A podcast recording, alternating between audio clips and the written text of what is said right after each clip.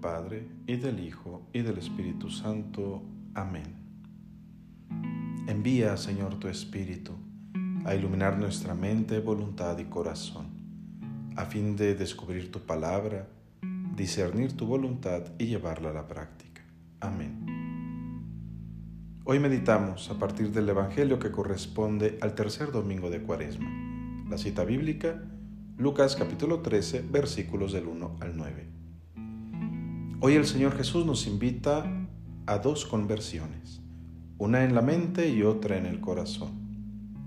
En cuanto a la mente, Jesús hoy nos invita en el Evangelio a dejar la idea de un Dios que castiga, un Dios que pone el sufrimiento, la desgracia, la muerte como una consecuencia del pecado, y en cambio contemplar el rostro misericordioso de nuestro Padre Celestial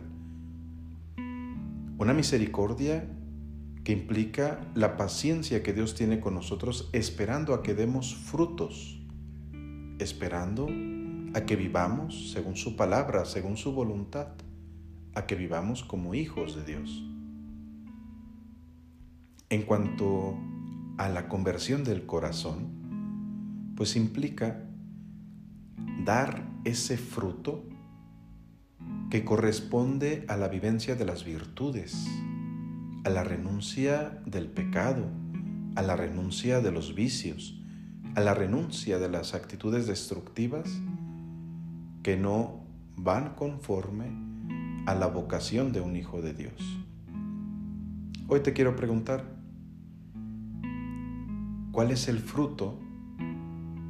¿Cuál es la conversión clara que estás llevando en tu vida para ofrecérsela al Señor.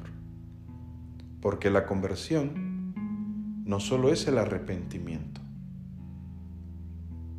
La conversión auténtica implica un cambio de vida. Y normalmente, queridos hermanos, hermanas, cada vez que llegamos al confesonario, pues nos damos cuenta que nuestros pecados y actitudes siguen siendo las mismas. Y entonces quizá hubo arrepentimiento, pero no conversión. La conversión implica un auténtico cambio de esos vicios, pecados, actitudes destructivas.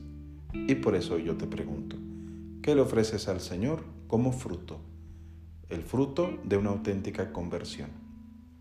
Yo soy el Padre Fabián de Jesús Velasco, formador de nuestro querido seminario de la Arquidiócesis de Tlalnepantla. Que Dios bendiga a todos nuestros familiares, amigos y bienhechores y que tengan un bendecido día.